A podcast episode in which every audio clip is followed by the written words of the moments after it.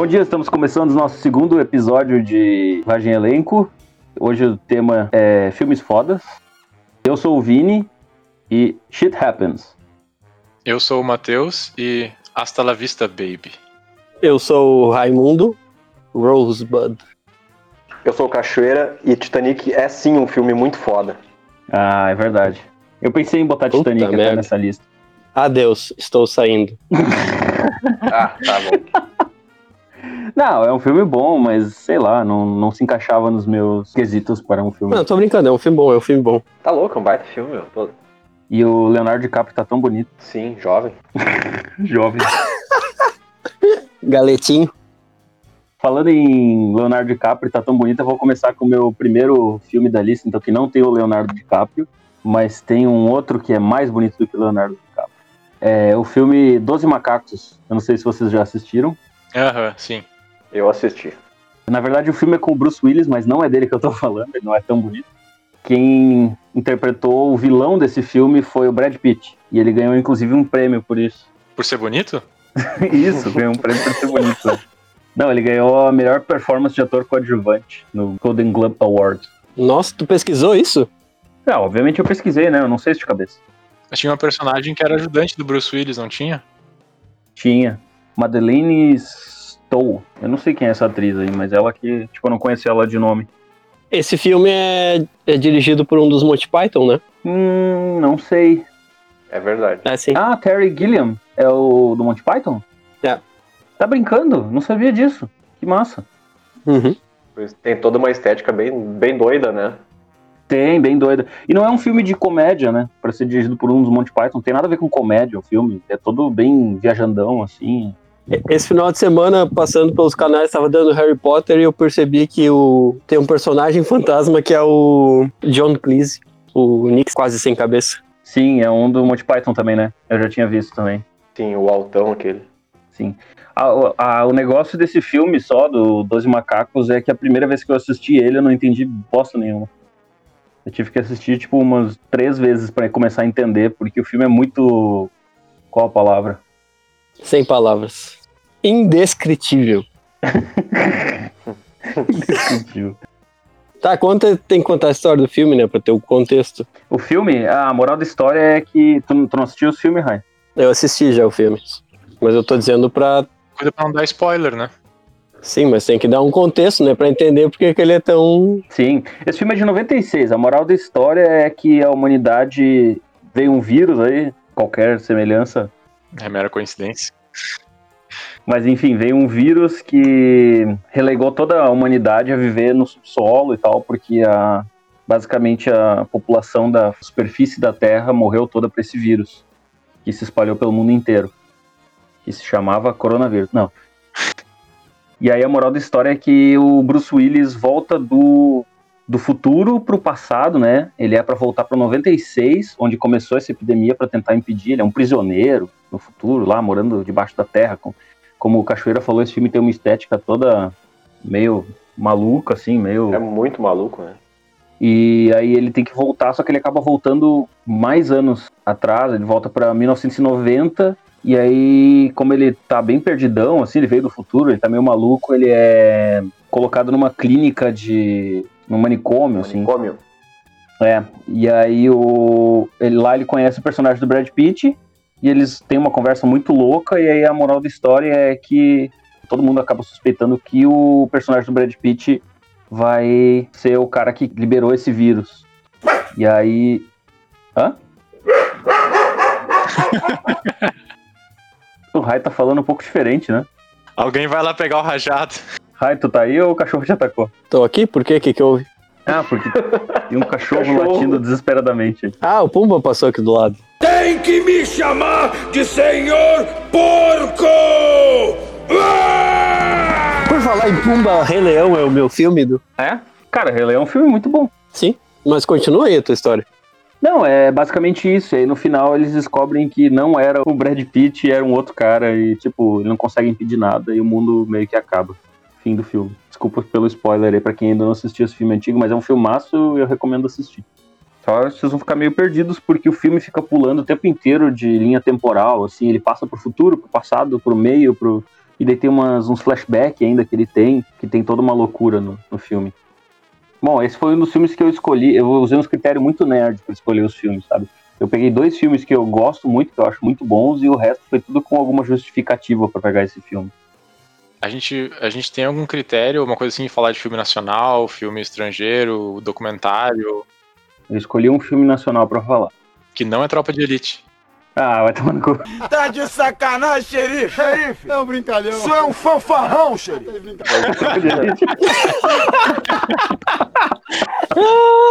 Tá, então eu gostaria de falar sobre Tropa de Elite. Chegou a tropa de elite, eu sou duro de rua. Pega um, pega geral, também vai pegar ok, vamos falar de Tropa de Elite. Eu peguei porque, sinceramente, é, é o melhor filme nacional, na minha opinião. De longe. Não, não é. Nem de perto. Vocês querem decidir quem é, qual é o melhor filme nacional antes de continuar? Não. Tá, eu trouxe um outro brasileiro que também teve envolvimento do José Padilha. Na verdade, José Padilha foi, foi diretor. Acho que foi o primeiro filme que ficou mais famoso dele, que é o Ônibus 174. Sim, eu não assisti esse filme. Também não vi. Também não vi. É sobre aquele sequestro. Como é que se fala quando tu, quando, tu- quando tu sequestra um ônibus inteiro? Não sei se chama sequestro. Como é que chama isso? Ônibus Questro. Foi um ônibus sequestro no Rio de Janeiro. É, e ele conta tipo, toda a história, background. Na verdade, dá pra dizer isso, né? O filme meio que termina nessa. O acontecimento final do filme, ele é o, o que aconteceu na vida real, vamos dizer assim, e as pessoas viram na TV, né? Porque do começo até essa parte do filme ele faz toda uma pesquisa de background, assim, do porquê que a situação chegou nesse ponto que chegou e tal, tenta achar justificativas e tal. Faz toda uma construção, assim, até chegar nesse ponto. Toda uma relativização do bandido. É, eu achei bem foda, assim. Esse Padilha, né? Eu sou, eu sou muito fã do, do José Padilha, na verdade. Meio que. Com certeza vocês assistiram Narcos também. Eu não assisti Narcos. Não? Não. Não assisti. O Narcos eu vi só a primeira temporada, eu acho. Mas era legal. Falando do Tropa de Elite ainda, eu vi uma curiosidade quando eu tava lendo sobre esse filme, porque eu dei uma olhada. Eu não sei se vocês sabiam, mas ah, o elenco teve uma preparação, eles passaram por uma preparação, tipo, realmente da Tropa de Elite, assim, sabe? Do BOP. Tipo, o elenco passou por um. como se fosse uma avaliação do BOP mesmo. Inclusive, eles tiveram que comer comida do chão, tiveram que pagar flexão, tiveram que aguentar um monte de gente gritando na cara deles e coisa assim na preparação pro, pro filme. Eles, inclusive, contrataram três ex-treinadores do BOP para treinar o elenco. E aí, inclusive, fala que durante uma das preparações né, do, do curso lá e tal, um dos, dos ex-treinadores do BOP começou a gritar com o Wagner Moura e tal, e forçando ele ao limite, porque ele falou que ele, ah, ele não era agressivo o suficiente pro personagem dele e tal, sabe? E aí o Wagner Moura quebrou o nariz dele. Nossa. que viagem. Muito bem. Cara, Tropa de Elite, na minha opinião, é um, pelo menos um dos melhores filmes nacionais, porque eu acho que a produção é muito bem feita, tem um certo negócio de identidade do, do Brasil, porque, tipo, esse filme ele não, não seria dessa forma em qualquer outro país, eu acho, sabe? No Rio de Janeiro, nas favelas, é o que foi muito bem retratado no filme, sabe? Eu acho. Acho que o principal é que esse filme, sei lá, se fosse um filme mexicano ia ser diferente, se fosse um filme indiano ia ser diferente. Então tem um, um quê muito forte, assim, da cultura brasileira no, em todo o filme, né? Não, só ia dizer que, tipo, pegando esse teu gancho aí dessas tuas justificativas, eu colocaria, em vez de a Tropa de Elite, Cidade de Deus, acima de Tropa de Elite. Que eu também acho muito bom. Eu sou o único daqui, eu acho que não vi esse filme. Qual, Tropa de Elite? Não, Cidade de Deus. Bah, não viu? Não vi. Bah. Que loucura. Dá uma acalmada no Pumba aí. Bah, ele tá lá na frente.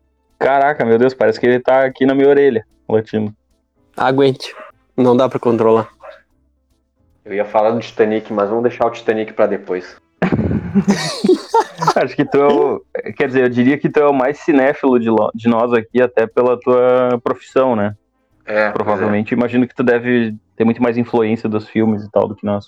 Apesar de tu não, vi- não ter visto Cidade de Deus. É, tem filmes que eu acho que eu tenho preguiça de ver, sabe? Eu sei que eu tenho que ver, mas eu tenho preguiça. E Cidade de Deus é um deles, ó. E o Avatar é outro deles também, que todo mundo inteiro viu, eu não vi. Também não vi Avatar. Mas o Avatar é mais pela tecnologia do que pela história do filme, né? Não é tudo isso o filme, sinceramente, o Avatar. Sério. Também- Também não achei tão bom. Não, a história não é assim, uau, coisa incrível. Eu só vi trechos assim, mas enfim. Cara, o que eu trouxe aqui, o primeiro que eu pensei foi o Matrix, que é muito foda. Muito bom. Nossa, velho, tá louco. Primeiro meu. Matrix. É Muito um bom. filme muito incrível.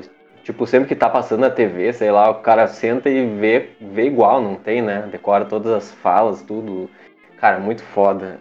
A história, né? O, o hacker, que é o Neil, recebe uma mensagem no início do filme, né?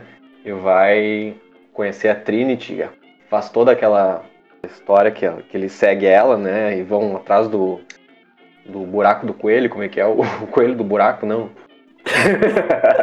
Siga o coelho branco, né? Follow the White Rabbit. É da, da Alice, né? Isso. Cara, muito massa, velho. Nossa, esse é um filme dos mais foda que eu, que eu acho muito massa. Sabe que eu tava recentemente vendo um negócio sobre esse filme mesmo. Eu não sei se vocês conhecem o Gaveta, que tem um canal no YouTube, é editor. Não. Não. Não. Recomendo, inclusive, Cacheira, tu que é editor também. É um canal bem legal. O cara é bem maluco, assim, mas, cara, o cara manja muito.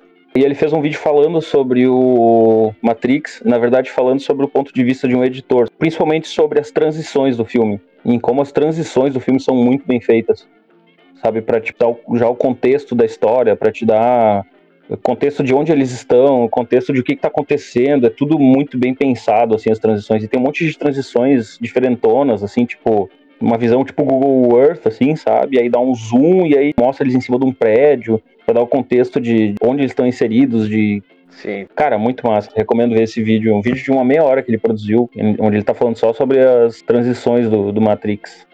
E fora isso, a história do filme é muito boa, né? Do primeiro, principalmente. É, os outros eu nem considero, não sei, não. Nem lembro, eu vi o dois, eu acho, só. Mas pra mim, o primeiro. Ah, os outros não são ruins, eu gosto dos outros. A ignorância é uma benção. Ah, eu acho os outros bem mais fracos do que o primeiro. Ah, não, eles são mais fracos, mas os outros são legais também. É que o primeiro é o, cara, o precursor do, do negócio. Bem na virada. Imagina, um filme de 99, bem todo tecnológico, né? Toda. O primeiro foi uma quebra de paradigma muito forte, né? Nossa, é, foi um divisor de águas, né? É, e nos outros dois os caras meio que só tentaram ordenhar o resto que tinha de dinheiro do, do tema, assim. É, eu acho que foi por aí, eu imagino. Bem colocado, realmente. Foi um sucesso de bilheteria o primeiro, né? Mas, tipo, não tinha mais muita história. Meio que tinha finalizado um pouco da. Aí eles começaram, tiveram que botar o Neil voando, né? Porque aquele negócio de escala, né? Quando o teu personagem começa a ficar muito forte, o que, que tu vai fazer com ele? Tipo, aí tu tem que botar um exército de. Sei lá, eu acho meio forçado. Carpinteiros. As mentes das pessoas que estamos tentando salvar. Mas até que o façamos, essas pessoas continuam sendo parte do sistema. E O sistema é foda. Todas as cenas de ação, né? Aquelas câmeras que o. Para toda a cena, a câmera dá uma girada. Cara, aquilo lá na, na época foi muito foda, né? Foi muito inovador, né? Eu não lembro de nenhum filme que tinha usado alguma coisa parecida. A questão é que é uma faca de dois gumes, né? Porque os efeitos ficaram muito foda, só que as lutas eram muito forçadas também, né? É, eu vi muita gente criticando isso já, falando que o Neil era meio durão, assim, nas lutas, né? Ou no caso, o, o Keanu Reeves. Mas, cara, sei lá, eu não sei lutar, então me convenceu. Vocês, vocês tomariam qual pílula? A vermelha ou a azul?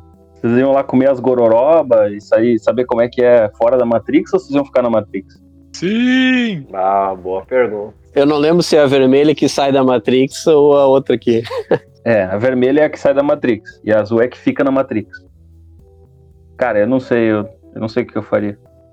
Ah, por falar nisso, semana passada eu acho que eu vi por acaso um, um estudo, tipo de físico ou coisa assim, que considerava né, essa questão do, de, do mundo ser uma, Uma simulação. uma simulação. E a chance da gente ser, tipo, a realidade original é, tipo, é quase inexistente, né? É uma coisa muito louca esse negócio aí. Eu acho que o legal desse filme também foi essa discussão que ela levantou, filosófico, existencial aí, da questão da realidade. Por isso que também marcou tanto, né?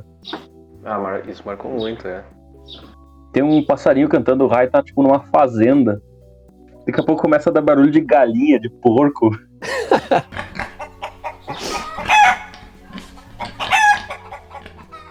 O Rai ganhou o bicho na rifa do Guarani. Eu ia dizer o dromedário que ele ganhou na, na rifa, daqui a pouco começa a gritar. Cara, eu acho que eu ia. Provavelmente eu ia ficar na Matrix. Sei lá. Mas tu ia ter que aprender a brigar daí, Vini. Não, eu ia ficar na Matrix. Ah, as brigas era só fora, né? Tá, sim, a Matrix era os caras com os negócios fincados na, na nuca, né? Não, isso era pra entrar na Matrix. Isso. É, é, mas essas, as pessoas que estavam dentro da Matrix estavam com aquele cabo na- direto plugado no, no cerebelo ali, né? Sim. Mas enfim, já que ninguém mais quis falar nada a respeito disso. Alguém tem um próximo filme? Deixa eu trazer um próximo filme. Mas o Rai não falou ainda dele. É que, tipo, eu não pensei, eu não achei que a gente fosse assim, cada um pensar um e falar. Achei, achei que a gente ia, ia ficar falando assim mais direto, de modo, de modo geral, não falar um filme e contar a história dele. Mas posso fazer também. Eu achei. Eu, eu tinha pensado em falar do Oscar. Esse ano eu achei o melhor Oscar da história. Os filmes, os que concorreram a melhor filme. Tinha o, o que ganhou, Parasita. Bah, Eu tinha certeza que tu ia falar desse filme. Parasita é muito bom, cara, tá louco. É muito bom, o Cachoeiro também curtiu bastante. Meu Deus, tá louco. Eu não assisti até o fim, mas eu gostei do que eu assisti também. Tinha o Parasita, tinha o 1917 também, que eu a princípio tinha torcido o nariz, porque eu sabia que era tipo só muito a questão da, de como ele foi filmado, né? em- como se fosse uma tomada única, depois o Cachoeira pode falar melhor. E, mas eu quando eu assisti, eu achei ele muito bom, ele realmente fica muito interessante nessa questão do, da tomada única, tu fica bem tenso, o filme é bem intenso. E tinha também o último do Tarantino, era uma vez em Hollywood, Uhum. que também gosto muito, mas não. Esse do Tarantino eu- Esse foi o Bem Viagem, né? é. Mas eu curti até a viagem. Ele era bem mais lento, né? Mas eu achei bem interessante. Eu não E assisti. o, a parte loucona também da- das mortes é bem legal. Apesar de ser bem curtinho. Foi muito divertido. Do cachorro, né? Do cachorro, lança-chamas também. e o que eu mais gostei foi. Que eu só assisti depois do Oscar.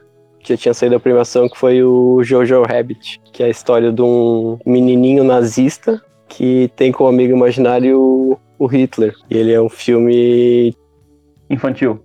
Ele é uma sátira, assim. É bem infantil, é. É tipo, as situações engraçadas são muito bobocas, assim, muito idiotas, mas ele, ele é muito engraçado. Caraca, eu falei infantil brincando, velho. Como é que eles botam Hitler num filme infantil? Não, mas ele é infantil. Ele acompanha o menininho, né? E o menininho tem como amigo imaginário o Hitler. É, que pensa que é do ponto de vista dele, é um cara é, que é amigo dele, né? Ele imagina, né? É, ele é o amigo imaginário do guri é o Hitler. O Hitler se comporta e fala coisas da maneira que o guri, ou numa linguagem que o guri pensa, ou entende, ou imagina, assim. Então ele é tipo. A personalidade do Hitler é tipo, um, é tipo uma pessoa que não cresceu ainda, assim. Tipo, como se fosse um guri de 12 anos no corpo de um adulto, assim. Tá, então é só a aparência do Hitler. Não a personalidade do Hitler, ou a personificação do Hitler, ou tipo toda. Né? Não, ele tem, ele tem a ideologia do Hitler, mas ele é uma criança no corpo de um adulto, assim. Tu assistiu, Matheus? Assisti sim. É com a. Como é que é o nome daquela atriz que fez o. A Scarlett Johansson, Sim, que fez a Avengers. Avengers, né? E o filme é todo uma sátira. É, é engraçadinho o filme. É legal de olhar até. Eu gostei bastante, foi assim, o meu favorito, assim. Jojo Rabbit. Que loucura. Bom, deixa eu continuar então com o filme que não tem nada a ver com Hitler. Não, espera aí, eu tenho, eu tenho um que tem a ver com Hitler. tu deve ter assistido esse também já, Vini, A Queda. A Queda. Esse eu assisti no cinema. É, ele tava no, no cinema em Santa Cruz quando a gente era menor, tinha o quê, uns 12 anos, não sei. Cara, tá, tô ligado. É aquele que tem a cena famosa do Inter perdendo pro Mazembe. Isso aí. Vários memes. Exatamente. Sim, daqueles memes. É, eu acho que eu já assisti. Eu acho que eu já assisti esse filme, mas eu não lembro muito bem dele. Ele basicamente mostra o fim da Segunda Guerra Mundial, onde tá tudo, digamos assim, o Império Alemão tá caindo já, né? E aí mostra o cara que fez o Hitler, é o Bruno Gantz, se eu não me engano. E, bah, pra mim ele foi, tipo, a atuação dele foi muito, muito boa no filme, assim. E mostra o Hitler já em frangalhos, assim, perto do fim da Segunda Guerra Mundial, mostra ele, tipo, se matando e matando o resto da família, assim, uma cena muito cruel, assim, um negócio bem, bem pesado, assim. Pros que acreditam que ele se matou e não pros que acreditam que ele se mudou pra Argentina, né? É um filme muito pesado, assim, muito, muito pesado, mas muito bem feito também. É, o Tropa de Elite eu também acho um filme pesado, sinceramente. Não é o tipo de filme que tu assiste e pensa, ah, que, que relaxante foi assistir esse filme.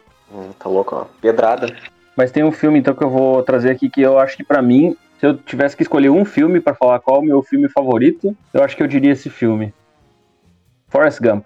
Bah, esse aí tava na minha lista também. E também é meu favorito.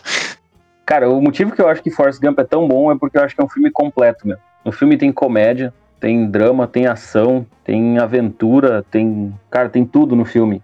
A trilha sonora é muito boa, a história é muito boa. Tá certo que o filme também tem o quê? Umas três horas de duração, né? Pra ter tudo isso. Ele tem quase três horas, é. Acho que não chega a três horas, mas, mas é quase três horas. É um filme bem longo. E ele ganhou vários Oscars, né? Acho que ganhou sete Oscars, se não me engano. Errou! E é um filmaço, né?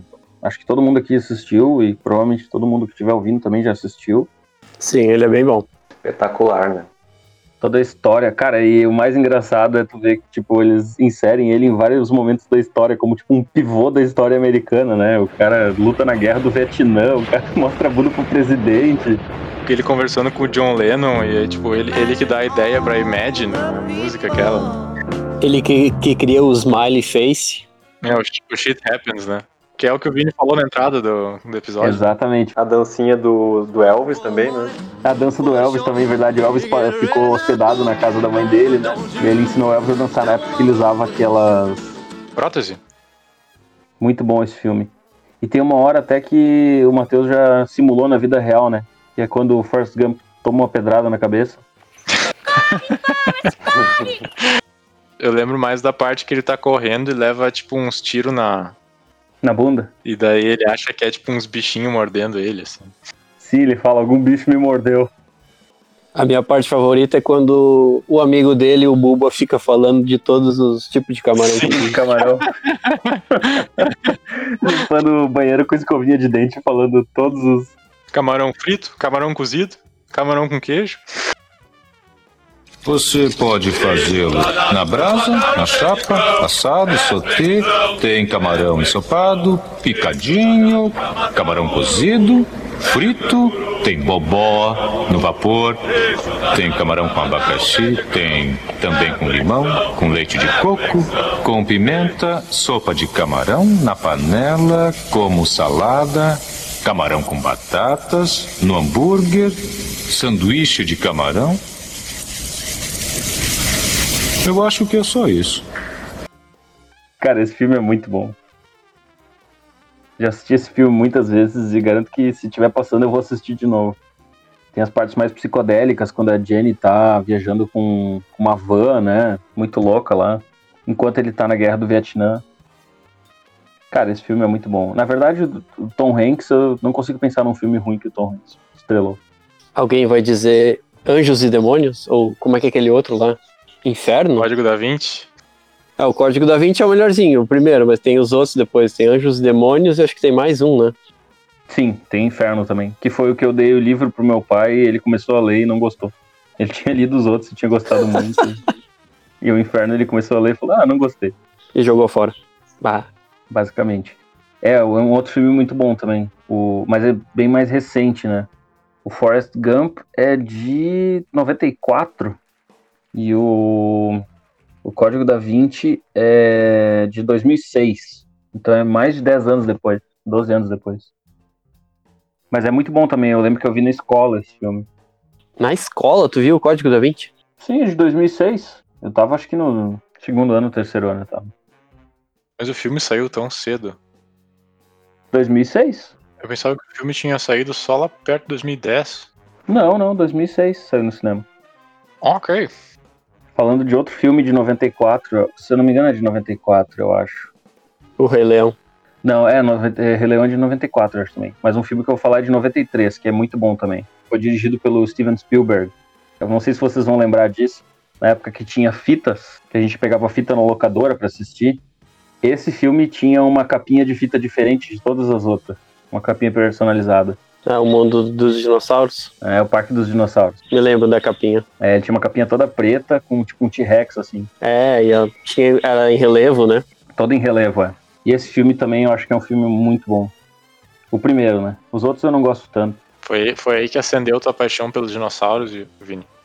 Cara, é bem possível. Talvez eu já gostasse de dinossauros até antes. Não, mas acho que foi por aí, mais ou menos. Quando eu tinha 4 anos, por aí. E desde então eu, tenho, eu gosto muito de dinossauros. Se tivesse um Jurassic Park, certo que eu ia estar lá. Esse é o filme que tem a cena clássica, aquela do, do gordo, né? Que ele tá procurando alguma coisa, não sei. E aí aparece atrás dele, assim, o dinossauro devagarzinho. E daí ele abre, assim, as. é, como é que chama isso? É, eu não sei como é que chama aquilo que ele abre. Eu ia falar as orelhas, mas não é orelha.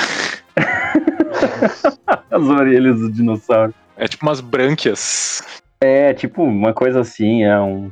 Cara, eu tô tentando lembrar o nome desse dinossauro, porque no jogo Ark, que é um jogo que eu joguei por um tempo, tinha esse dinossauro. Véi, esse jogo aí era assustador, né, meu? Os dinossauros correndo atrás de ti.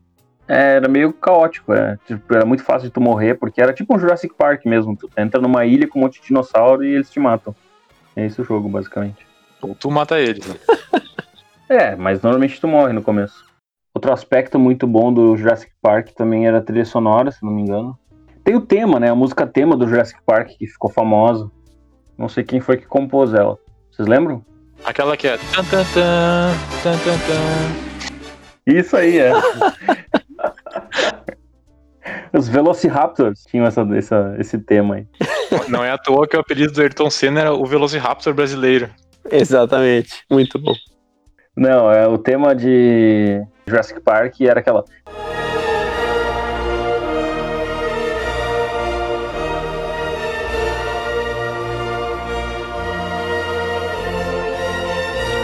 Vocês estão lembrados? Ele é muito foda. É verdade. aham. É marcante esse tema. É Dilophosauro, o nome daquele dinossauro, Matheus, que o gordo encontra lá. Dilofossauro. Isso aí. O curioso é que tu lembrou daquele gordo lá, ele era o programador, né? Ah, é sério? Sim, ele era o programador do Jurassic Park. E tu é programador. Eu vi só partes do filme, eu não vi o filme inteiro. Sério? Tem que assistir, é muito bom o filme. Foi filme só de 1993 a 1994 que tu pegou? Não, mas tem um, tem um outro da minha lista que é de 95. Meu Deus do céu. Que irônico, né? Pois é. Já que a gente tava falando de Segunda Guerra Mundial e não sei o que, tem a lista de Schindler também. É a lista de Schindler, é bom. E o Resgate do Soldado Ryan. Tem muitos da Guerra do Vietnã também. Da Guerra do Vietnã tem Apocalipse Now, tem Platoon, tem Tem bobó no vapor, tem camarão com abacaxi, tem. Nascido no 4 de Julho, tem Full Metal Jacket do... Como é que é o... Cachoeira, como é que é o, o diretor fodão lá? Do Uma Odisseia no Espaço? Fugiu o nome. É O Kubrick. O Kubrick, isso. Esse filme é massa. Bah. É tenso. O, o início é muito foda, né? O, o cara chinelhando os, os soldados, né? Ah, agora eu lembrei, é sim, bah, esse filme é foda, o cara se mata depois, né? Chama ele de verme. né? Exatamente. Tipo, ah, tu é o verme, tu não tem mais nome agora, tu é o verme. Sim, é, cara, é muito foda. Esse filme, o Apocalipse Now e o Platoon, eles todos exploram, assim, essas, essas doenças, essas loucuras que, que a guerra faz com as pessoas, né? Como eles agem. O Apocalipse Now tem, é muito legal, que é o do Francis Ford Coppola, que tem uma parte que eles chegam num fr- um fronte de batalha que tem praia, e o general, que é responsável ali pelo local, ele é super louco. Ele vai atacar com os helicópteros tocando, acho que o nome da música é a Marcha das Valquírias, nos, nos alto-falantes dos helicópteros, ele é muito louco. Ele obriga, não sei se são um ou dois caras que estão ali no, no exército dele, que são surfistas famosos, né? A surfar ali na praia no meio dos ataques e coisas, só para se divertir, assim. E depois tem outra, seguindo na, pelo Vietnã, eles vão subindo o rio, Daí chega num ponto de batalha, acho que até é bem famoso isso, você já deve ter escutado falar. Tinha um ponto onde tinha uma ponte, que todo dia ela, era destruída, e no dia seguinte eles reconstruíam ela, e daí no dia seguinte eles destruíam de novo na batalha, e daí no dia seguinte eles ficavam sempre nessa de destruindo e reconstruindo a maldita ponte. Caraca, não sabia disso não. Esse filme tem muitos desses exemplos de loucura. O, objetivo do filme é encontrar um, um general, um coronel, sei lá, que desertou, que é o personagem do Marlon Brando. Ele abandonou o exército e virou um poder paralelo, assim, no meio da selva com os nativos lá. né? Vamos dizer assim, uma tribo, assim, tipo um traficante, um no meio assim da selva. Eu lembrei de um filme que eu assisti recentemente quando tu falou isso, até não tava na minha lista. Me fez lembrar quando tu falou controlava essa região tal, um traficante. É, como é que é o nome agora? É alguma coisa americano. Um gigolô americano. Não, Tem sniper americano? não, Não, não. é o sniper americano, né? Não, não é. Eu Vou contar o roteiro pra vocês e se alguém conhece o filme, diga o nome aí, por favor. É assim, o cara ele é piloto de avião, ele trabalha nos Estados Unidos, lá pilotando para uma empresa de aviação, e aí ele, tra- ele trafica de Cuba, se eu não me engano, uns charutos. Senhor das Armas, não é? Não é Senhor das Armas, mas é alguma coisa assim. É, ele trafica charutos, só que ele é para ser um piloto muito bom, né? Tipo, um piloto muito habilidoso. Isso é para ocorrer na década de 80. E a CIA meio que descobre que ele tá fazendo isso, e aí, ao invés de prender ele, eles fazem uma proposta para ele que ou ele vai preso, né, por, por traficar isso aí e tal, por um tempo e tal, e vai ser demitido, ou ele trabalha para eles tirando fotos de bases comunistas nos países da América Central. Tá, ele fala, não, beleza. E aí eles ainda falam, ah, nós vamos te pagar, né, por, por essas fotos, porque são... Naquela época não existia Google Earth para tu simplesmente olhar o que estava acontecendo, né? Então eles queriam localizar as bases dos governos comunistas na, na América Central e aí eles mandavam esse cara de avião, eles deram um avião monomotor lá, mega potente para ele, e disseram: "Ah, esse vai ser o teu avião e é tipo uma vez por semana, uma coisa assim, tu tem que voar para lá e tirar fotos das bases comunistas". E aí o cara começa a tirar as fotos, só que ele passa muito perto das bases, ele passa dando rasante assim e tal, e aí os caras atiram nele, é uma loucura. E aí ele leva as fotos e o- os caras da CIA não acreditam, porque tipo é muito de perto, dá pra ver muita coisa, sabe? E aí eles oferecem um aumento pra ele, tipo, e falam, ah, agora tu vai voar mais vezes pra lá e tem mais um país que a gente precisa que tire foto, sabe? E ele começa a ganhar dinheiro assim. Aí em uma dessas idas, ele é pego por ninguém menos do que Pablo Escobar. Bah. E aí o Pablo Escobar chama ele, tipo, já tem uns caras esperando ele, assim, leva ele pra casa do Pablo Escobar. E na época ele ainda não era dono de todo o cartel, né? Ele era mais jovem e tal. E aí ele fala que ele tá começando um negócio com mais dois sócios. Ele fala, cara, nós precisamos de um aviador bom e tal, porque tá muito difícil de transportar cocaína pros Estados Unidos, né? Então tu vai fazer o seguinte, tu vai voar pra cá, tirar as fotos, porque a gente não tem nada a ver com isso, né? Tipo, Pode tirar as fotos do do- dos comunistas e do governo e tal, isso não é problema pra nós. E na volta tu vai levar cocaína e, e despejar nos Estados Unidos. E ele, não, vocês estão malucos e tal. E aí eles estão, tipo, tudo armado, né, na frente dele. Daí eles, ah, se tu quiser, tu não, não precisa fazer isso, mas aí tu não sai daqui e tal. Aí ele, não, tá bom, eu faço então. Daí eles, ah, tu vai ganhar. Eles falam uma quantia absurda, tipo, 100 mil dólares por cada carga. Daí ele, ah, tá bom, eu faço. E aí a moral da história é que o cara começa a se meter cada vez mais com uma maluquice, assim, sabe? Depois de um tempo, os Estados Unidos querem armar a resistência nos países em que o comunismo tomou conta. Aí ele começa a trazer armas, levar droga e, tipo, fotografar tudo na mesma viagem, assim, sabe? Ele começa a ver que a resistência não quer armas, porque eles são tudo uns bundão. Eles só querem dinheiro, porque eles são muito pobres e tal. Aí ele começa a levar as drogas que eram pro, pros Estados Unidos, ele começa a levar pra resistência para eles revenderem pros Estados Unidos e as armas que era para ele levar pra resistência, ele começa a levar pro cartel porque o cartel quer se armar. E aí esse filme é baseado em, em uma história real. Bah, que viagem. É, se eu não me engano, o nome do filme É com o Tom Cruise? é com Tom Cruise, sim. É esse filme aí. Missão Impossível. Não é Top Gun, né? Tom Cruise, o filme. Não é Top Gun, né? Feito na América. Feito na América é o nome do filme. Recomendo pra vocês assistir esse filme, é muito bom. Ele tem um certo quê de comédia, assim, porque o cara vai se metendo cada vez mais fundo, sabe? E quando tu acha que o cara não tem como se complicar mais, ele consegue se complicar mais ainda, sabe? Começa a transportar Jequiti nos voos. Esse filme é de 2017, então é um filme recente, viu, Rai? Não peguei só filmes antigos. Muito bem, parabéns. Cara, mas aí é uma loucura, assim, o filme, porque ele vai, ele começa a ficar muito trilionário, daí ele não tem mais onde botar o dinheiro, daí ele começa a enterrar dinheiro. Tipo, a casa dele é dinheiro por tudo, assim, atirado nos, nos cômodos, sabe? Ele vai caminhando, tipo, ele tem uma casa enorme e tá tudo notas, assim, espalhadas por tudo que é lugar, ele não sabe onde guardar.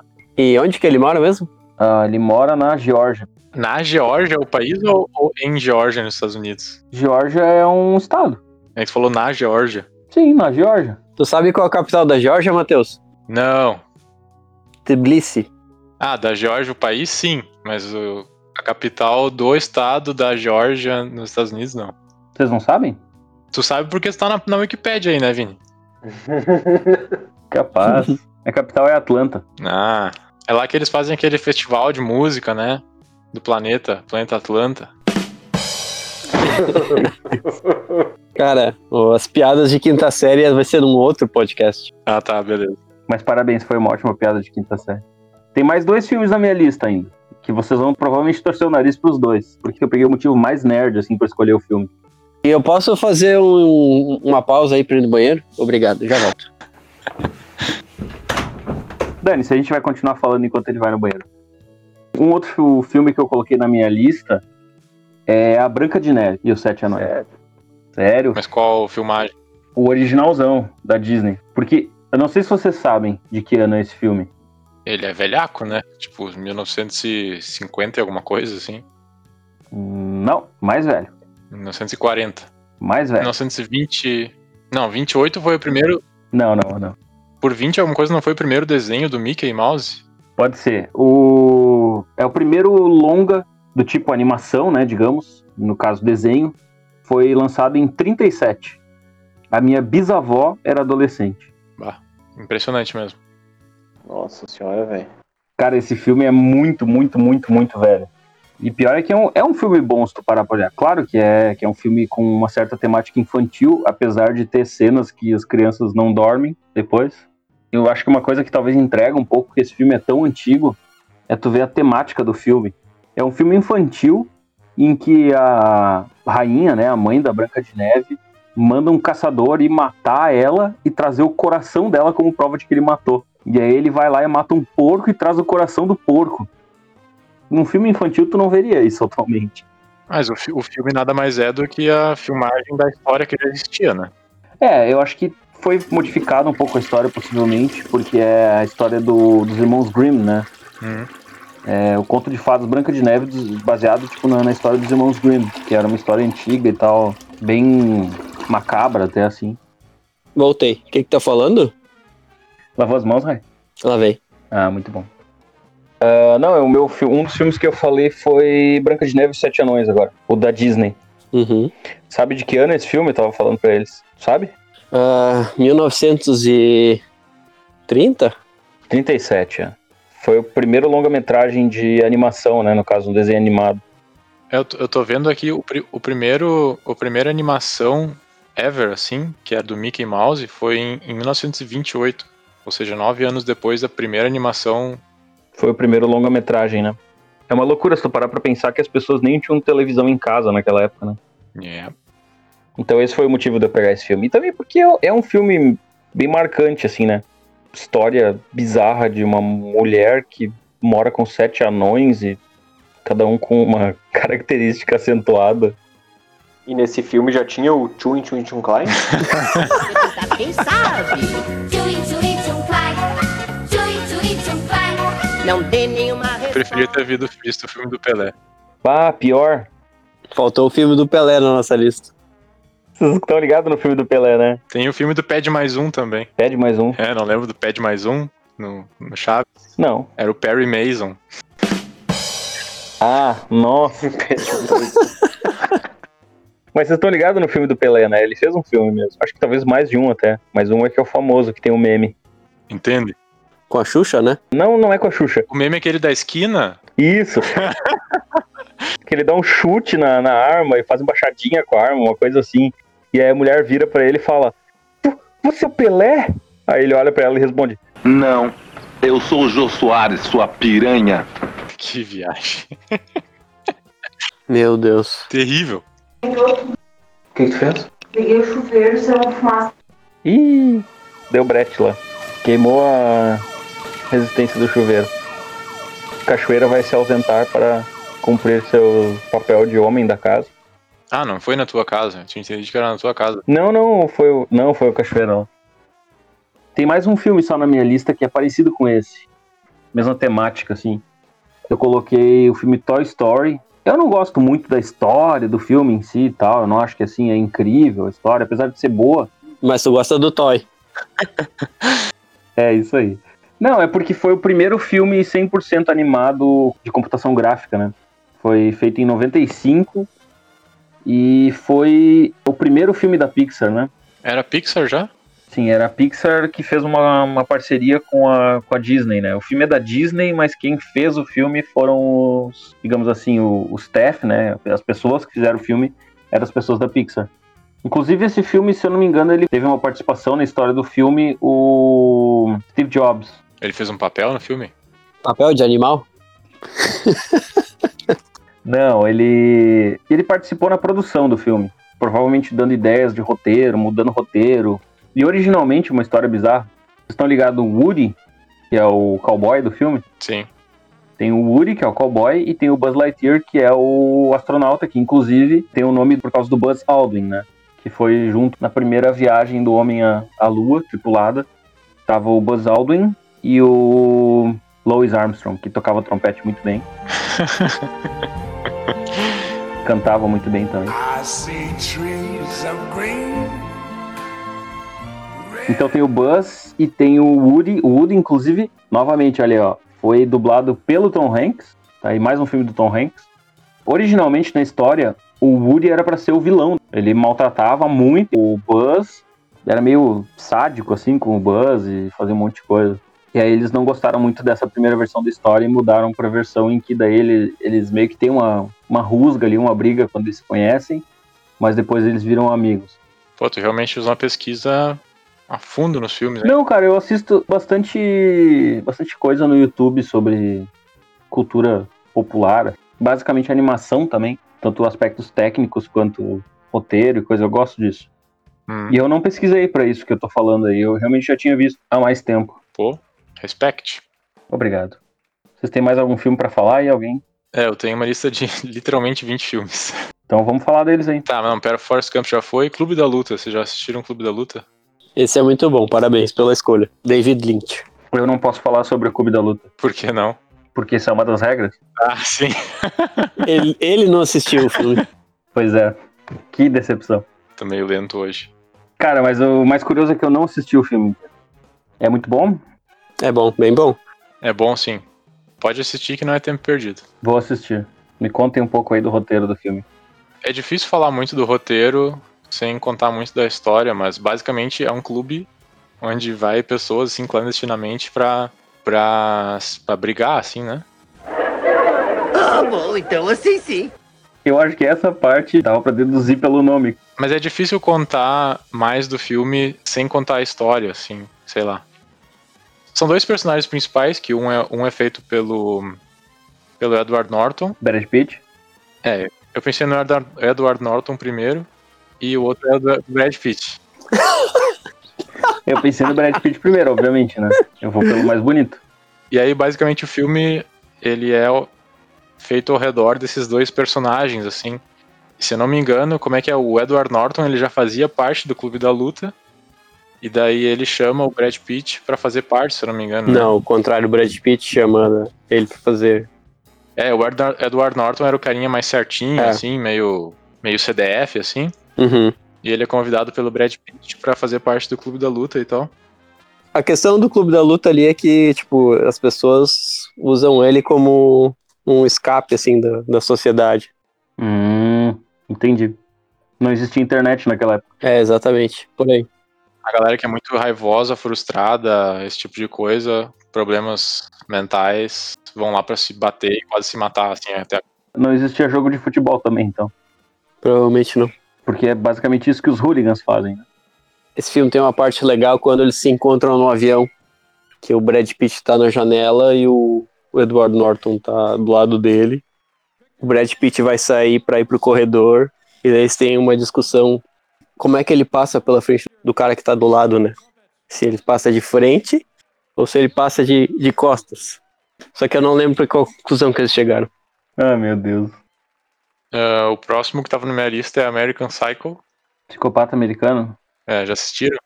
Acho que eu nunca assisti esse. Já ouvi falar, mas eu não lembro. Contei um pouco sobre ele. Esse é com o Christian Bale, O Batman. o Batman. É, Batman. Quer dizer, agora o Batman é o cara do Crepúsculo, né?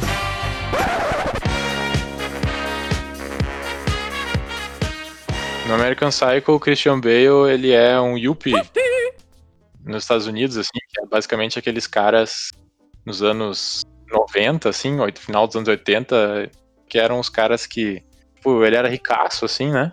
E trabalhava com coisas que não produzem nenhum bem à sociedade, vamos dizer assim. Tanto que no filme nem mostra direito o que, que ele fazia como emprego, só mostra que ele tinha muita grana e era tipo cacique lá da, da empresa onde ele trabalhava, assim. Aí tinha os, os amigos dele eram todos também meio que caciques, assim, dentro da- das empresas e tal, mas ninguém fazia nada, assim. Político. É, basicamente é uma crítica a esse grupo de pessoas que vivia a vida de uma maneira muito superficial. É, o que importava pra ele era só as aparências, assim, né? Bem vestido, ir nos restaurantes bons. Tem uma cena muito boa do filme que é eles mostrando os cartões de visitas deles, uns pros outros, assim. Basicamente o cara chega, assim, o Christian Bale, né? Ele queria meio que impressionar a galera, né? porque ele tava com inveja de um outro carinha lá, porque o carinha tinha conseguido reserva no restaurante, que ele não conseguia reserva porque era praticamente impossível de conseguir, assim. E aí ele chega na cena e quer impressionar a galera, os amigos dele na empresa, e aí ele mostra o cartão de visitas novo dele. Como quem quer dizer assim, bah, dá uma olhada no meu cartão de visitas que é muito foda, assim. E aí todo mundo começa a mostrar os seus cartões de visita, meio que no final o cartão, o cartão de visitas de um, de um cara, assim, é, do Nemesis dele, né, no caso, Uhum.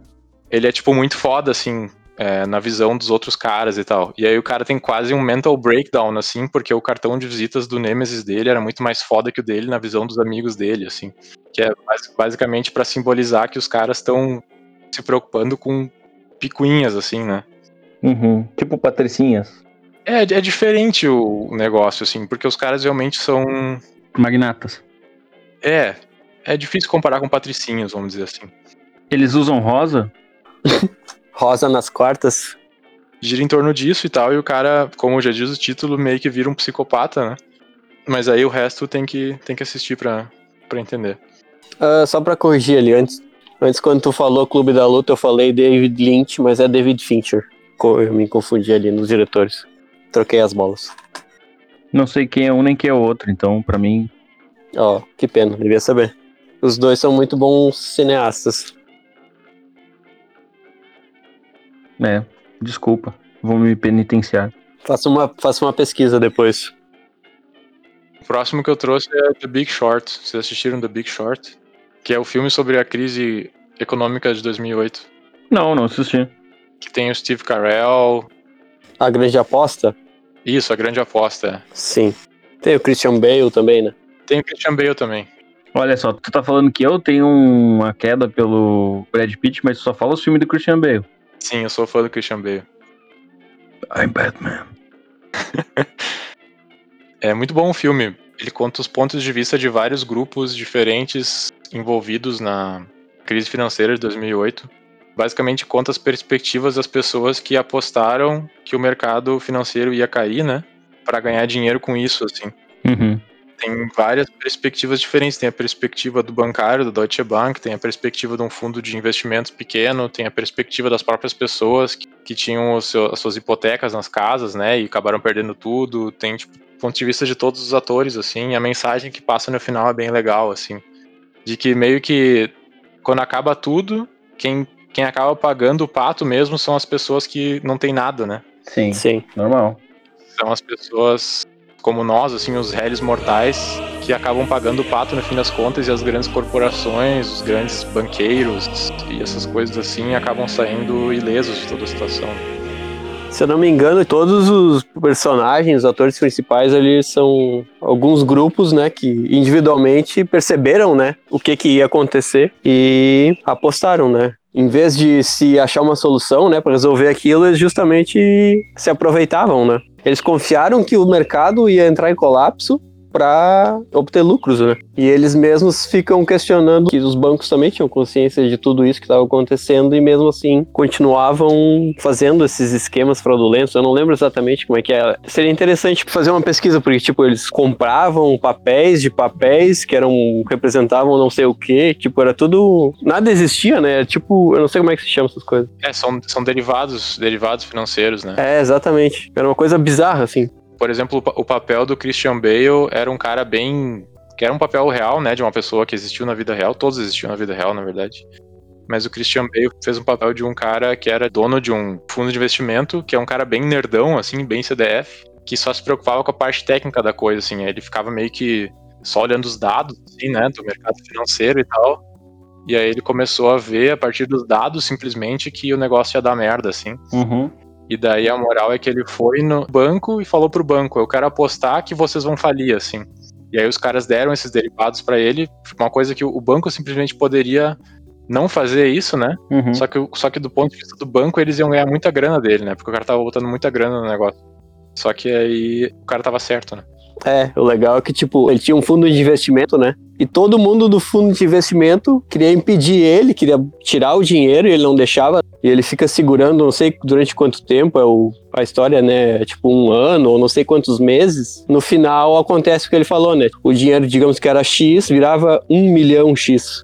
A última cena dele é ele botando. Ele sempre, quando ele saía do escritório, ele botava. Atualizava, né? É, ele botava o rendimento num, num whiteboard, assim, né? E aí, por vários meses seguidos, ele botava menos 17, menos 20%, menos 30%. Uhum. Aí no final, quando tá todo mundo já. Todo mundo já saiu, assim, tá, tá dando colapso global, ele sai do escritório dele, apaga assim o número e bota mais 161%. Que é um negócio absurdo de, de rendimento.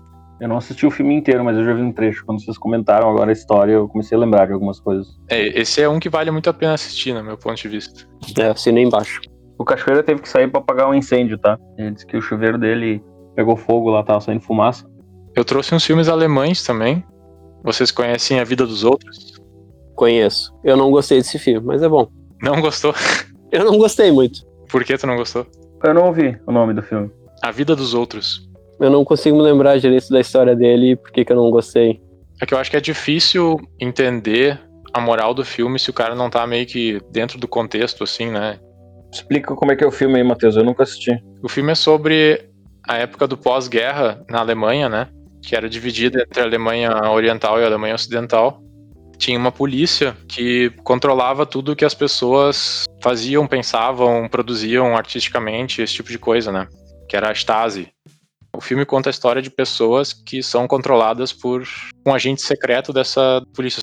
E o filme vai ao redor disso, assim, é meio que conta a história de pessoas que tentavam esconder as coisas dessa, dessa polícia e os caras meio que controlavam e prendiam as pessoas e torturavam, esse tipo de coisa, assim. Uhum. Porque era- eram realmente práticas que hoje em dia são inimagináveis nos dias de hoje, numa democracia, assim. É, numa democracia, eu ia dizer. Com certeza existe isso em muitos países ainda, mas. É, justamente, mas os caras tinham todas as práticas de, de regimes autoritários, assim, tortura, controle da mídia, tudo, né? Caraca, tá ficando muito pesada essa temática desse episódio, meu. As pessoas vão chorar. Ah, e que é legal. Agora a gente tá nos filmes bons. A parte legal do filme é que tem um arquivo em Berlim, onde tu pode ir e ver os documentos que eram mantidos por essa polícia, assim, né? Porque o governo alemão meio que falou assim, ah, a gente tem que tornar isso público pra galera entender o peso que isso, que isso teve, o peso histórico, né? Pra que isso nunca mais se repita, assim, né? E aí esses, esses arquivos eram públicos, pelo menos até pouco tempo atrás, não sei como é que é agora. Tu podia ir lá e ver, assim, a- procurar o arquivo de uma pessoa que tu conhecia, vamos dizer que tu é. A tua família sofreu repressão na época da, da Alemanha Oriental, né? Tu podia ir lá e pesquisar sobre as pessoas da tua, da tua família e ver o que, que essa polícia mantinha de arquivo sobre a tua família, assim, é um negócio muito louco, né? E no final mostra uma parte disso também e tal, é bem, bem interessante, assim. É, ele é bem pertinente esse filme. Eu acho que ele foi premiado no Oscar, alguma coisa assim também. Ganhou bastante prêmio. Deixa eu tentar adivinhar os outros alemães que tu tem aí. Tu tem, tipo, a fita branca na tua lista? A fita branca? Não.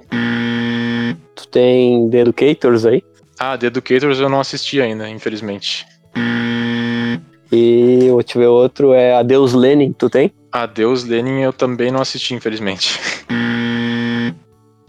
Um outro que eu trouxe é A Onda. É sobre um grupo de alunos numa escola onde o professor está tentando ensinar para eles como é que funcionam regimes autoritários, assim, que são baseados em ódio, assim, né? Fazer as crianças entender, assim, por que, que isso não pode ser feito e tal. O que ele faz é como se fosse um role-playing, assim, né? Ele, tipo, cria a imagem do líder, assim, Uhum. faz as crianças fazer bandeira, eh, fazer uns tambor pra tocar umas músicas e tal, né?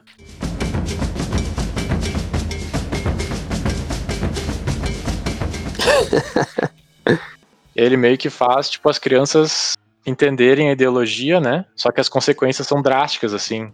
Basicamente, as crianças acabam levando tudo ao extremo, assim, e realmente incorporam aquela ideia fictícia que o cara colocou.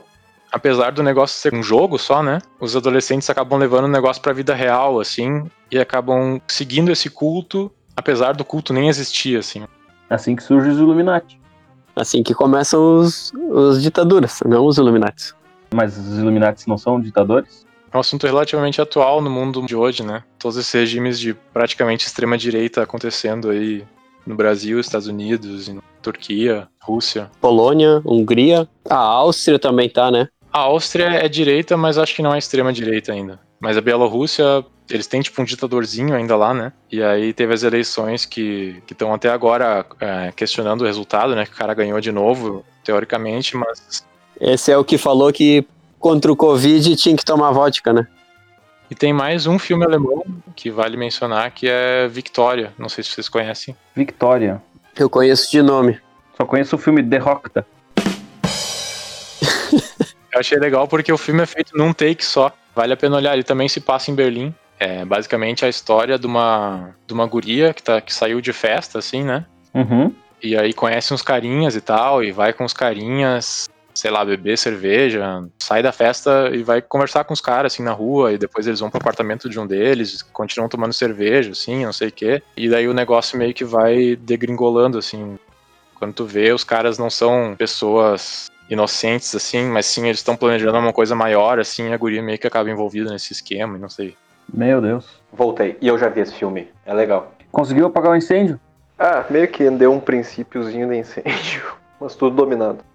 Eu juro que eu achei que tu, Cachoeira ou o Rai iam falar de mais filmes do Tarantino. Ninguém citou Pulp Fiction. Pulp Fiction, Cães de Aluguel. Acho mais massa ainda do que o Pulp Fiction. Eu acho muito legal, cara.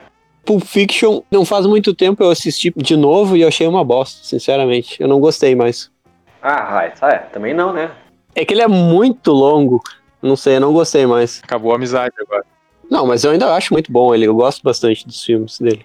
Cara, sabe uma coisa que eu acho interessante nesses filmes, tanto do Tarantino quanto o Rai citou antes o Parasita, é que tu vê que não é um filme de Hollywood, cara.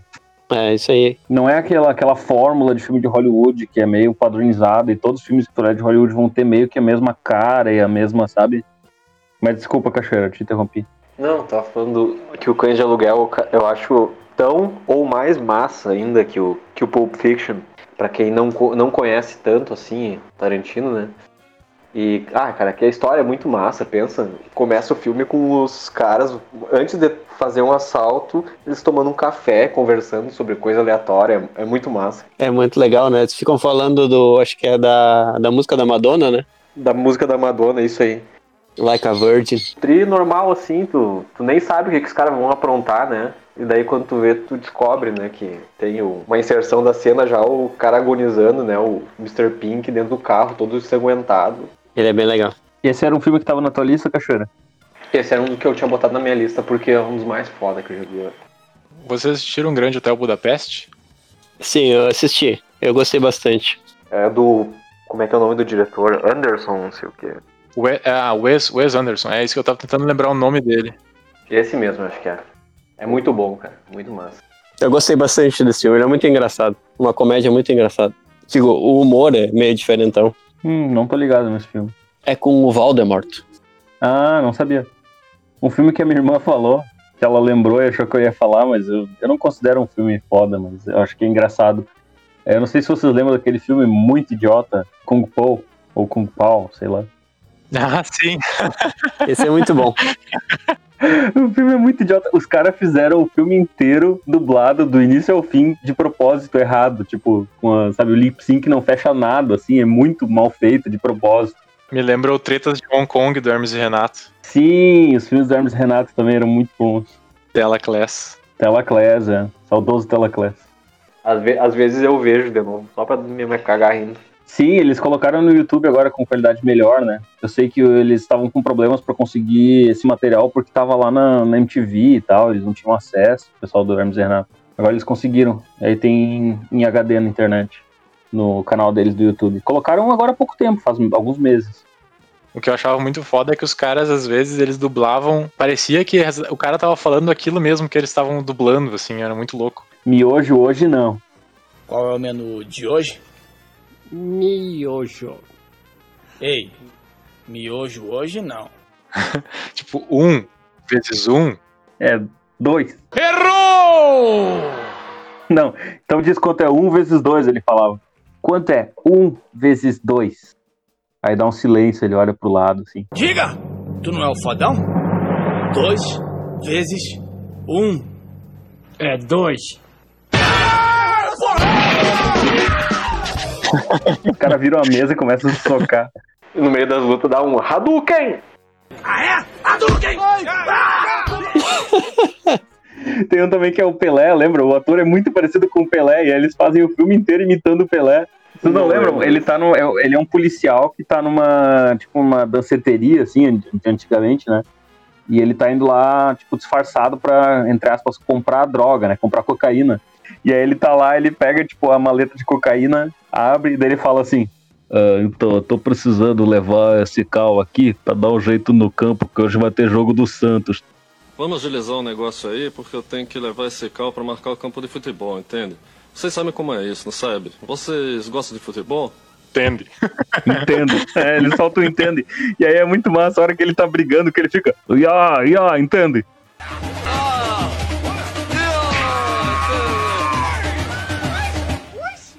Na porrada não tenho limites.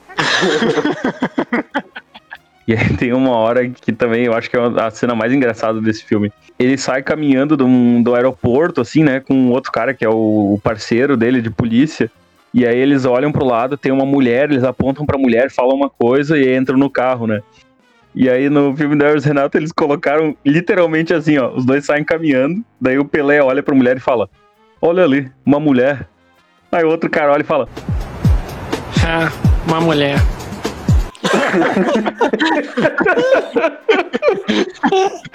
E aí eles entram no carro, tipo, muito aleatório, assim, sabe? Ai, que viagem. Esses filmes de besterol, cara, eu acho, eu acho muito engraçado. E o Rai também, eu achei que o Rai ia falar algum do Monty Python, mas ele não falou nenhum. Todos do Monty Python. O Matheus conhece os filmes do Monty Python? Sim, eu olhei recentemente Life of Brian. É, o Life of Brian. Co- Como é que era o nome daquele que a gente olhava, Vini? O Cálice Sagrado. É, o Cálice Sagrado. Na minha opinião, é o mais engraçado esse. É, o Cálice Sagrado, ele é um... É um monte de sketchzinha, né? Mas... E o Life of Brian é mais uma historinha assim, com sequência, assim. Ah, mas tem uma, uma sequência na história do. Os dois são muito engraçados. Tem. Eu, eu vi inclusive esses dias, Rai, e eu lembrei de ti. Eu vi uma camiseta pra vender na internet, que era We Are the Knights Who Say Ni. E aí era tipo o desenho dos cavaleiros que dizem Ni, assim. Como é que eram as outras palavras? Era Ek, Ek, Ek, Pitang. Suboing. É subong isso aí. Muito bom. Bring out your dads! Aquela parte que o soldado templário vai perdendo um, um membro atrás do outro, assim, né? E o cara fala, this put a flash wound. A minha parte favorita da- do, do cavaleiro é quando ele tá chegando, vendo ele lutar com o outro. Que sempre tem um no chão que vai tomar uma pancada que vai matar e consegue salvar segurando a ponta da arma, uma coisa assim. que depois pra matar, o outro vem correndo por trás do nada e ele se vira e joga a espada e atravessa bem no visor. Ah, sim, sim. Cara, uma parte muito engraçada também é o Concorde, que é o, o escudeiro do. É, do Sir Robin. Do Sir Robin. é. Aí o Concorde tá, tá caminhando, assim, eles estão no meio do mato. Aí do nada, fum, voa uma flecha, crava no peito do, do Concorde com um pergaminho, assim. Aí o Concorde fala: Message for you, sir. Message for you, son. Tem tantas cenas boas dos franceses também. Eles chegam lá, ah, nós, nós precisamos que vocês nos deem, tipo, um lugar pra ficar, né? Nós estamos na busca pelo Santo Graal, né? Aí o, o soldado francês fala, vou ver com o meu, o meu duque, rei, sei lá, o cara do castelo, né? Aí ele volta e fala, ele não está interessado, ele já tem um. o quê? Um o quê? Um Santo Graal? Aí, é, ele já tem um. muito bom. É muito idiota, cara. Daí corta pra eles atrás da muralha. né? Eu falei pra eles que já tem um. no, sentido, no sentido da vida, tem uma das, ma- uma das melhores é o. Quando eles estão lá na, na guerra dos Zulus contra os ingleses, que tem o, o tigre na África. Que na verdade não tem tigre na África, né? O cara perdeu a perna e eles acham que foi um tigre. Mas não tem tigre na África. Tem leões. Mas eles dizem que é tigre na África. É, assim como tem a da Andorinha, né? Que é uma história recorrente do, do Em Busca do Santo Grau, né? Quanto peso uma andorinha consegue carregar no voo? Ou qual a velocidade de uma andorinha carregando peso e tal. E aí tem a cena muito boa da ponte, né? Tem o, o guardião da ponte que faz perguntas impossíveis, três perguntas impossíveis de responder. E aí eles estão muito apavorados de cruzar a ponte. Aí chega o primeiro deles, aí ele diz, qual o seu nome? Daí ele responde, né? Qual a sua missão? Aí ele responde também, qual a sua cor favorita? Aí ele fala, azul. Aí, muito bem, pode passar a, ponte. Aí os outros ficam, ah, é fácil.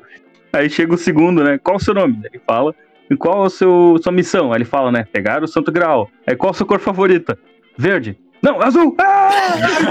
O cara cai na- no precipício, tipo. É que ele dá a resposta que o outro deu, né? Só que se dá conta que ele não, não é a dele, né? Aí tem outro, o terceiro, né? Chega, qual o seu nome? Ele responde. Qual a sua missão? Ele responde. Qual a capital da Assíria? Do Império da Assíria, né? Aí o cara, eu não sei isso. Aí ele voa pro precipício também. Tem outro filme que eu não coloquei porque não dá pra dizer que é um filme foda, mas que eu acho muito engraçado. Eu rio toda vez que tá passando, muito. É Debi Lloyd 1. Esse é muito bom. Tem piadas muito boas no Debi Lloyd 1, cara. Mas tem mais que um filme? Tem, tem, tem três. Tem o Deb Lloyd, o, o primeiro. Aí tem o Como o Deb Conheceu o Lloyd, que é com outros atores, que é pra ser quando eles estavam na, na faculdade e tal. Esse não é tão bom. E tem o Deb Lloyd 2, que eu não assisti, que é o que saiu recentemente agora com eles velhão e tal. Com, de novo, Jim Carrey velhão. Saiu agora no retrasado, eu acho, né? Ano passado, o 2. Mas o, o Deb Lloyd 1 tem cenas geniais, cara. Muito bom as, as frases dele.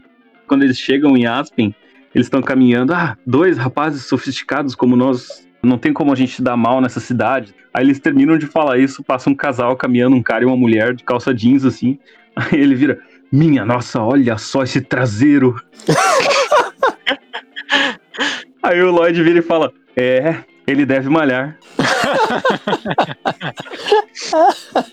E aí também eles ficam sem dinheiro, sem saber o que fazer, eles estão perdidos na cidade, com muito frio, aí eles estão que nem aqueles mendigos que ficam no, num tonel assim de fogo, né? E aí o, o Deb comenta: Minhas mãos estão congelando, eu não sinto os meus dedos, né? Aí o Lloyd olha pra ele: "Uh, É verdade. Toma, pega esse par extra de luva aqui, as minhas mãos estão suando muito. ele tava usando dois pares de luva, né? Ele fala: Minhas mãos estão suando muito, pega essas aqui. Cara, é muito idiota, mas é muito bom. E a trilha sonora desse filme também é muito boa. O primeiro da Lloyd. Então tá, gente. Vocês têm mais algum filme pra falar? Ah, tem vários, né? Infinitos. O Cachoeira não falou do Titanic ainda. Ah, é, vai, Cachoeira. Ah, Titanic é bom demais, cara. Tá louco. Ah, meu, é uma baita história, meu. É uma baita história. Parece, as pessoas falam se arreando, né? Que, mas é de bom de verdade, um baita filme. Olha a produção, né? Muito perfeito, cara. Ganhou o Oscar também, não ganhou? O Titanic. Claro, foi um dos que mais ganhou Oscar na história. Acho que não. Não foi o Ben-Hur e Senhor dos Anéis? Capaz, claro que sim. Acho que é Ben-Hur e Senhor dos Anéis os que mais ganharam. Tá, mas o Titanic ganhou uma cacetada de Oscar. Deixa eu fazer um adendo aqui sobre Senhor dos Anéis. Tipo, o Titanic ganhou sete Oscars e o Senhor dos Anéis ganhou oito ou nove, uma coisa assim, não? Não. 11 Oscars, pesquisei aqui. Titanic ganhou 11 Oscars. 11? Caramba. Então, realmente é um filme bom. Não necessariamente. É, não necessariamente, não só por ser indicado ao Oscar, né? Tem filme ruim indicado ao Oscar, mas naquela época acho que ainda era, ainda era bom. Aliás, o diretor é o mesmo do Avatar, né? É, o James Cameron. Sim, é o James Cameron, né? David Cameron era o primeiro-ministro da, da Grã-Bretanha? ou? Exatamente. Meu Deus, vocês são muito culturais. É muita cultura pra caber nessas pequenas mentes. Mas é um filmaço, realmente. É um filme triste, né, meu? Cara, cenas da, de água lá, nossa, dá um nervoso quando eles estão tentando fugir de baixo, quando tá inundando. Sim, horrível, né? E a, a Rose vai atrás do cara, né? Ele tá algemado lá. Ela dá uma machadada certeira, né? Quase atora a mão dele. Isso não é muito realista. Se fosse mais realista, o cara estaria correndo sem a mão depois. E só fazer um adendo também. Ah, eu também quero fazer um adendo. Pô, Vini, o cara correndo sem a mão e quer fazer um adendo ainda. Tinha o espaço pro, pro Jack naquela, naquela porta lá, tá? Não, não tinha, Vini. Tinha sim, cara. Tinha, só tu olhar. Eu vou te passar um artigo onde eles provam que não tinha. Me passa então esse artigo que eu vou refutar ele. Que eu vou ignorá-lo com sucesso. O que, que tu ia fazer o adendo, Cacheira? Não, eu ia fazer o adendo. Ah, o Rai, desculpa. Fala, Rai. Tá, Ontem eu tava olhando um episódio do Rick and Morty. Os pais do Morty iam ir numa, num evento que era reencenação do naufrágio do Titanic, porque o pai do Morty gosta do filme Titanic. E daí eles vão, e daí dá errado e o barco não naufraga.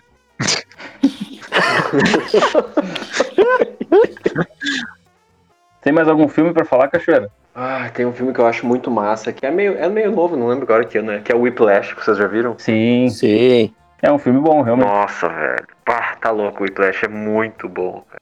O personagem, que é o professor dele, né? Um baita de um animal estúpido, Ele ganhou Oscar. bem interpretado. Se eu não me engano, esse cara que fez esse papel não era um ator, era um músico mesmo. E ele ganhou o Oscar. Qual cara? O carinha que era o, o careca, o chato. Ele fez mais um filme famoso depois, não fez? Mas ele tinha fez até antes, ele era o cara do Homem-Aranha, o jornalista lá, o chefe de jornal. Ah, é verdade. Ele era o cara que trabalhava lá no Gazeta Diário, não? Como é que é o nome do negócio? Profeta Diário. ele era ator então mesmo? Eu achei que. Sim, ele era, ele era ator. Ah, tá. Tem gente que critica várias partes da atuação dele porque é, não é muito verossímil, assim. Músicos que criticam a atuação dele porque não é muito verossímil até. Tu tá falando do. Como é que é o nome daquele baixista famoso do YouTube? O Adam Neely, sim, Adam Neely? sim. Não, mas ele não, ele não criticou tanto, assim. Ele disse que algumas coisas eram bem fidedignas e outras coisas eram exagero porque é um filme, né? Sim, sim. Ele não criticou tanto. Tu falou em Profeta Diário, Rai. Eu achei que alguém. Talvez se a gente fosse de uma geração mais nova, um de nós ia colocar Harry Potter em algum desses filmes. Eu acho que foi um filme que marcou muito essa geração mais nova do que a nossa. É que a gente é da geração que, que lê os livros antes dos filmes, né? É verdade. E os livros são bem melhores. É, acho que os filmes têm menos relevância daí, não sei. Sim. E alguém antes falou do Senhor dos Anéis. Não, ninguém falou. Não, alguém comentou alguma coisa sobre o Senhor dos Anéis antes. Que ganhou muitos Oscars. Cara, eu não acho tudo isso, vou ser bem sincero. Eu durmo assistindo. O filme é o livro. Ambos. eu durmo lendo e durmo assistindo. Eu acho que são bem, são muito bons. Eu acho muito bom. Os filmes ou os livros? Os dois. O Hobbit também, o livro O Hobbit também é muito bom. O livro Hobbit é muito bom. Agora, os livros do Senhor dos Anéis eu acho muito arrastado. Onde é que tu parou de ler, Vini? Como assim? Tu leu todos? Sim, eu li tudo. Ah, mas ele, ele é arrastado mais no primeiro livro, depois nos outros dois não. Cara, não, mas são, mas é muito arrastado. E aí eu vou te dizer que eu li ele logo depois de eu ler um livro mais recente, que era o Prince of Thorns, né, o Príncipe dos Espinhos, que é um ritmo frenético, assim, o livro é uma coisa maluca. É ação do início ao fim, tu fica, tipo, preso lendo o livro, assim, tipo, eu não posso parar de ler porque eu não sei o que vai acontecer. E depois eu li na sequência O Senhor dos Anéis. Foi de cortar os pulsos. Tá, mas livros é assunto para outro podcast. É verdade. Ah, já, já dei um spoiler da minha opinião sobre O Senhor dos Anéis. Mas do Senhor dos Anéis, o, o primeiro filme é o melhor. O que seria teoricamente o mais lento. Eu acho que eu também eu gosto mais do primeiro. É, eu acho que é o melhor mesmo. Concordo. É que o primeiro mostra, mostra todo, todo mundo, né? Apresenta o mundo do Senhor dos Anéis. O universo dele ali, então é muito massa, cara, tá louco. A trilha sonora é boa demais. Da trilogia do Senhor dos Anéis, a única coisa que eu não gosto nos filmes, porque no livro é diferente, quando eles resgatam Gondor ali com aqueles fantasmas, chegam com os barcos com um monte de fantasma, etc. Aquilo ali não existe, né, no livro. É, eles fazem umas adaptações meio. É, foi uma adaptação muito, como é que se diz ainda? Deus Ex Machina, aquelas que chega só pra salvar. Mas é muito bom, eu gosto bastante muito. E o que, que vocês acham do, da história de romance do Hobbit entre um. Ah, esse filme, esses filmes ficaram muito podres. Um anão e uma elfa? Entre um anão e uma elfa. Cara, ficou. Os filmes do Hobbit foram bem tristes, assim. Bizarrice. Eu gostei muito mais do livro Hobbit do que dos livros do Senhor dos Anéis. E o filme do Hobbit eu achei muito pior do que os filmes do Senhor dos Anéis. Isso com certeza. É que na real realmente não tinha material pra eles fazerem três filmes. Sim, o livro não é tão grande assim, né? Não, o livro é bem pequenininho. Inclusive, isso eu acho muito bom nele, mas eu não posso ficar falando sobre livros, porque o episódio de hoje não é sobre livros. Ô, galera, eu acho que eu vou picar a mula já, na real. Só vamos ver qual vai ser o, o tema da próxima semana. Próximo seria tempo que perdemos com coisas inúteis. Então o tema da próxima semana vai ser tempo que perdemos com coisas inúteis. Mas tu vai ficar chateado se a gente disser que é podcast? Não, eu já espero por isso. já tô esperando por isso. Eu mesmo perguntei isso na outra semana, quando, quando alguém sugeriu esse tema, eu falei, tipo, fazer um podcast. Mas então o tema da semana que vem vai ser tempo que perdemos com coisas inúteis. E eu acho que por hoje é só, pessoal. Sim. Por hoje eras isso. Boa noite, então, pra vocês. Boa noite, galera. Boa tarde. Boa tarde. Ô, Matheus, aí também é feriado? Não.